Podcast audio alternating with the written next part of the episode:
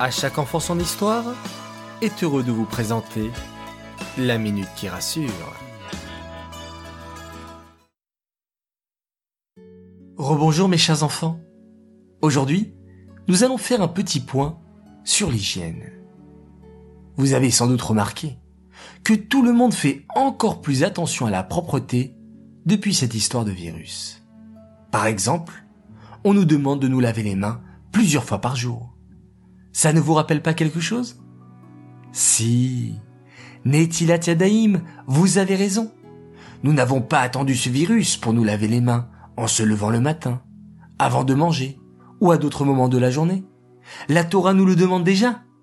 Alors vous voyez, c'est drôle, car il y a beaucoup de choses que les docteurs nous demandent de faire pour se protéger du virus.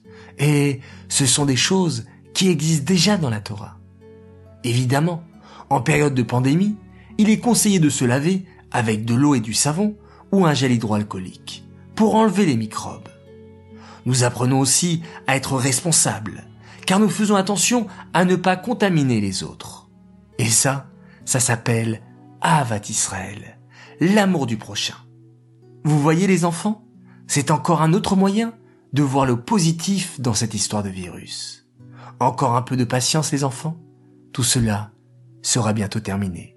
Bezrat Hashem.